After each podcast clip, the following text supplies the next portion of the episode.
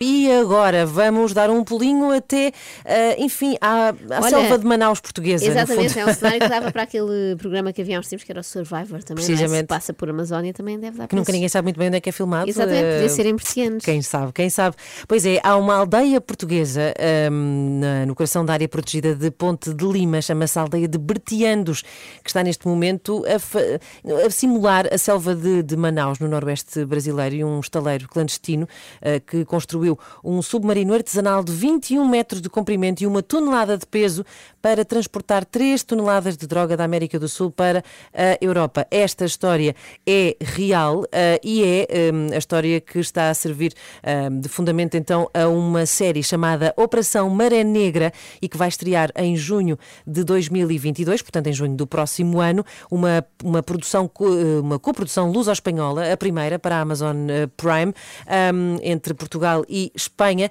E a aldeia de Bertiandos é então, foi, encantou então o realizador eh, espanhol desta série, Oscar Santos, pelas zonas planas, ideais para as perseguições automóveis e pela vegetação frondosa. Eu não sei se o nosso convidado sabe muito de perseguições automóveis, mas tenho a certeza que ele sabe de vegetação frondosa, porque ele é engenheiro, é responsável pela área protegida das Lagoas de Bertianos e está neste momento connosco em direto aqui nas três da manhã. Bom dia, Gonçalo Rodrigues.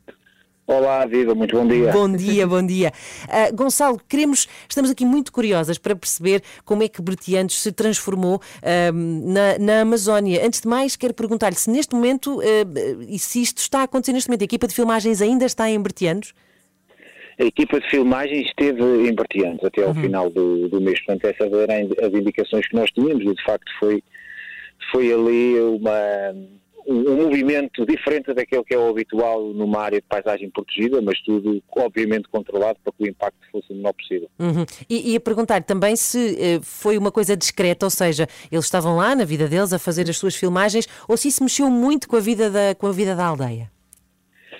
É sim, em primeiro lugar, deixe-me só aqui fazer uma pequena correção, porque uhum. a área protegida de Ponte Lima, obviamente que não, que não apanha só a freguesia de Bertiano. Uhum. E a área protegida de Ponte Lima é designada por lagoas de Bertianos e São Pedro de Arcos. Porque precisamente bem. existem duas grandes lagoas, uma mais próxima de Bertianos uh, e a maior uh, situada na freguesia de São Pedro de Arcos. Muito bem. Depois, quanto à, à questão que me colocou, é assim, naturalmente que foi, foi um, período, um período diferente até para os milhares de visitantes que nós temos anualmente na área de paisagem protegida e como foi uma filmagem feita há pouquíssimo tempo, ainda do, no decorrer do mês de agosto, uhum. uh, eu faço uma pequena ideia do que é que as pessoas que iam à espera de encontrar um espaço uh, natural, não é? Uh, para fazerem as suas caminhadas e ao contemplarem a, a natureza, eh, viram e devem ter ficado surpresos, só claro, a organização tudo tratou para que as pessoas não fossem colocadas em risco e que soubessem o que é que se estava a passar. Eu estou também surpresa porque ao mesmo tempo que falamos estou aqui a pesquisar na internet imagens das lagoas de Bertianos e são impressionantes e não sabia que isto existia em Portugal, Cá portanto já, já, o filme já serviu pelo menos para isso. Vamos ver depois se o filme é bom, hum. a série neste caso se é boa ou não, mas para isto já serviu e acredito que vai motivar muita gente também uh, a visitar. O que eu lhe queria perguntar, Gonçalo, é que semelhanças é hum. que tem afinal com a Amazônia? Amazónia, porque nós imaginamos a Amazónia como uma coisa muito exótica e muito diferente da paisagem que nós temos em Portugal, sim. Exatamente. E, e até a flora. Exatamente. Nós, nós, eh, quando eu falava ontem com a colega, a agendar precisamente esta entrevista, eh, foi uma das coisas que lhe transmiti, é que foi curioso, porque já há vários anos atrás, nós chamávamos precisamente, e vários visitantes chamavam a Amazónia de Portugal, àquela zona úmida, que é uma zona úmida de importância internacional, Uh, e que tem vários habitats de zonas úmidas, desde logo as lagoas. Uh, e depois, em virtude do, do regime uh, de pluviometria, acaba por sofrer ali grandes flutuações, uhum. principalmente no inverno, aquilo que torna-se mesmo uma Amazónia, porque quem, quem, quem, conhece vê tudo alagado, vê copas das árvores acima da água, abaixo da água, não é? Uhum. algumas acima da água, portanto, e forma mesmo aquela, aquela imagem ainda que micro, e claro que não estamos a falar da Amazónia, estamos a falar das lagoas claro. de São Pedro de Arcos, mas no fundo que é algo que em Portugal se, se poderá dizer que existe uma Amazónia é precisamente nas lagoas de Bertendo e São Pedro de Arcos. É verdade, e ficamos de facto muito surpreendidos porque achamos que já não há segredo nenhum uh, por descobrir, mas ainda há uma série deles. Uh, eu às vezes fico um bocadinho zangada quando vejo assim naquelas capas das revistas 10 sítios secretos para descobrir. Mesmos, é? Uma pessoa sim, depois sim. fica um bocadinho zangada porque, ah, bola, já estra vão estragar os sítios. Uh, Gonçalo, teme que isso possa acontecer aqui com estas lagoas, que de repente isto se torna aqui um, um motivo de atenção, ou pelo contrário, isso até uh, lhe traz alguma satisfação? É assim, nós, numa fase inicial, logicamente, tudo aquilo que fosse publicidade, não é? Uhum. E divulgação, nós, nós ficávamos todos animados.